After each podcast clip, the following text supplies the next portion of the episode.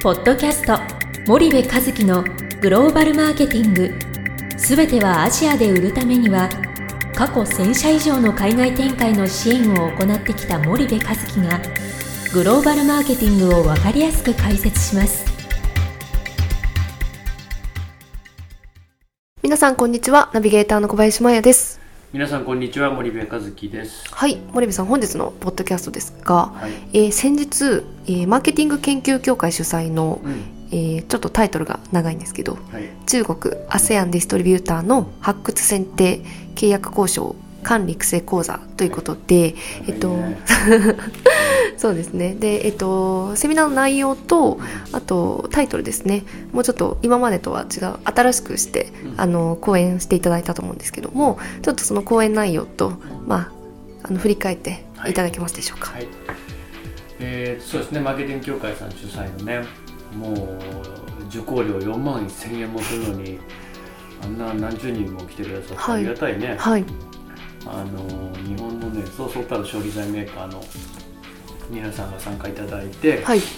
えっ、とまああの中国と ASEAN のディストリビューターの発はい。掘選定契約交渉管理育成の講座をしましたと。はい。その内容を説明すればいいあな？そうですね。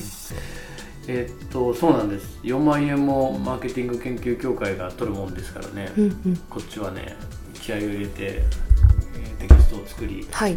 気合を入れて、えー講義をすると。うんうんいう中で、まあやるんですけどあのーそうえっと日本企業のね大きな課題としてそのやっぱりディストリビューションチャンネルが弱いっていうのがまあ一つ大きな課題としてあるじゃないですか。はい。なので今回はそれをできるだけ具体的に、うんうんうん。えーどうやったらうまくやれるんだっていうことを皆さんに理解をしてもらうっていう、うんうんうんうんそういう目的でやっはいたんですね。うんうんうんなのであの参加してる人っていうのはもう海外事業部門とか経営企画部門の管理者、もしくは実務者、あーですね、うんうん。なのでかなりその具体的なマニアックな話なんで、はい。そのあんまりこう今の自分の実務に関係ないとちょっと寝ちゃうようなねうん。あの話なので、うんうん。あの実務者向けにやりました。うんうん。でまああの3時間4時間ぐらいで、はい。最後に懇親会もや懇親会っていうかそのなんだろうな。交流会交流みたい会みたいなやられうんうん。てね、あの負けさんがそういう場を持ってくださって、はい。セミナー会場の外で、あのお飯の交換させてもらったり、はい。個別にご相談をあの伺ったり、うんうん。あとあの業界同士でね飯交換したりね、そうですね。あの飲料の会社とお菓子の会社と飯交換して、はいなんかすごく皆さん楽しんでましたけど。で、まあ、セミナーの内容だよね、はい。セミナーの内容はまあねその1章から6章まで、6章まで。うんうんうん。あるんですけど、はい。まあ、1章は、まあ、はい。中国 ASEAN 市場における日系消費財メーカーの課題っていう話をしたのね。はい。その要は全体的に日本の消費財メーカー FMCG、まあ、うんうんうん。ここでいう消費財メーカーって食品飲料菓子日用品なんだけども、はいまあ文具とかね、うんうん。化粧品も入るのかな。こういう会社ってその中国アジアで、はい。まあぶっちゃけマーケットシェアが取れてないっていうのが、まあうん、非常に共通する課題、はい。まあ、儲かってないってうんいうね、うなんとかやれてるっていうそういう状態で、でそれって何がこうボトルネックになって何が課題なのか、私たち何を変えたらうまくいくんですかっていう話をさせてもらいまうんした。例えばそのいいものの定義を変えるどう変えなきゃいけないとか、はい。まああの20年間こう失敗する企業の法則っていうのはうんうんうん。見てきてるので、失敗する企業の 4P とはい。4C みたいなうんうん話、あと成功してる企業はじゃあ一体逆にどうやってるの、うんうんうんっていうのとかあとまあ自家診自己診断と競争力の可視化ってすごく重要で、うんうんうん。えーそういうもののお話をちょっとさせてもらいました。はい。であのその大前提の課題の話をまずしてから、はい。じゃああのこれだけの課題がね具体的にそのチャンネルが弱いっていうんで、チャンネルの中でどうどう弱いの、うんうん。っていうこう課題の話をする中で、うん。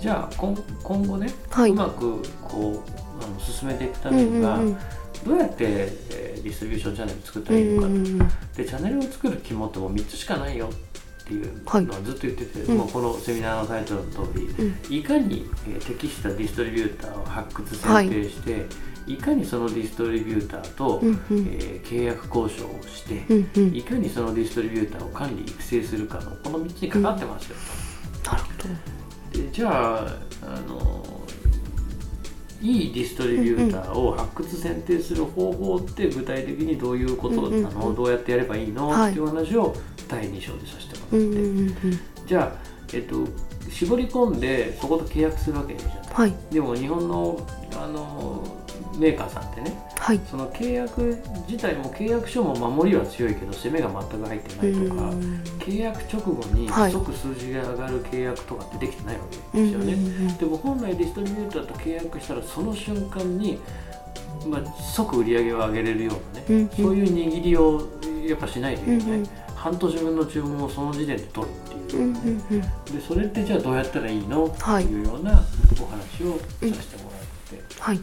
であと日本のメーカーさんって契約したら終わりで、うんうん。基本的にはそのその後のディストリビューターの管理とか育成なんてのは全くやらない。んで、うん。やってこなかったんだよね。でもそれをやらないと正直あの継続的に売り上げを上げるってことは無理なんですようんうんね、うんうんいかに、えー自分たちに合ったディストリビューターを選ぶかっていうところが、はいまあ、6割7割。うんうん。でもその後いかにそのディストリビューターとしっかり、えーとした、うんうん。あのしっかりあの KPI とかね、うんうん。成果を握った契約をして、はい。管理育成するかが、まあ、3割4割なんですうよ、ん。でその最後のはい。管理育成をじゃあどうやったらいいんですかって話をした、であと、まあ、5章ではい。言っても欧米のメーカーとねものすごい差が開いちゃって、うんうんうん。もう普通のやり方してたら日本の消費財メーカー追いつかないですよね、うんうんうんうん。はい。でじゃあその追いつかないももちろんどんどん差が開くだけじゃない。はい。でそれをじゃあどういうふうに追いついて追い越せるのってうんいう考え方がそのオープンチャンネルイノベーションっていう考え方で。うんうん。でじゃあそのオープンチャンネルイノベーションって何なのっていうお話を5章でさせてもらってはい。最後にまとめと質疑応答をしたと。うん。なるほど。そんな内容うんうんなんですよ、うんテキストもね盛りだくさんでねそうですね。全部でえーと75ページですうん。ねぐらいでねやりまあ4時間近くうん。ね。あるので。であのアンケートもねはい。どうだったんだこれちょっとまだ見れてないけどなかなかいいんだよね。とても良い。うん良いでしたよ。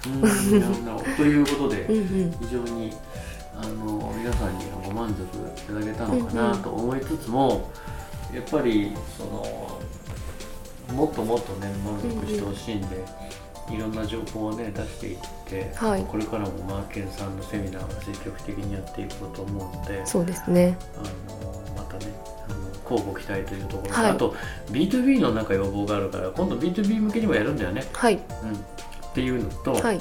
あとセミナー今年ちょっとサボったんだけどはい。だいぶ、うんうん。うちの自社内セミナーもやるんだよね。そうです。11月にね、はい。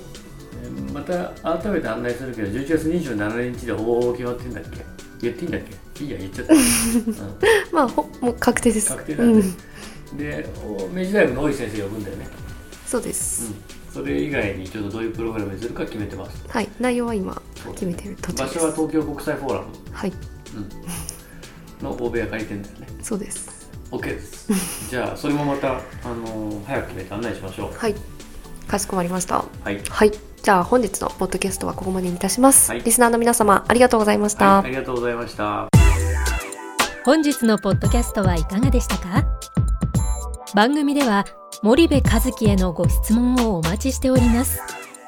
皆様からのご質問は番組を通じ匿名でお答えさせていただきます podcast アットマーク spydergrp.com ポッドキャストアットマークスパイダー grp.com までたくさんのご質問をお待ちしております。それではまた次回お目にかかりましょう。ポッドキャスト森部和樹のグローバルマーケティング。この番組はスパイダーイニシアティブ株式会社の提供によりお送りいたしました。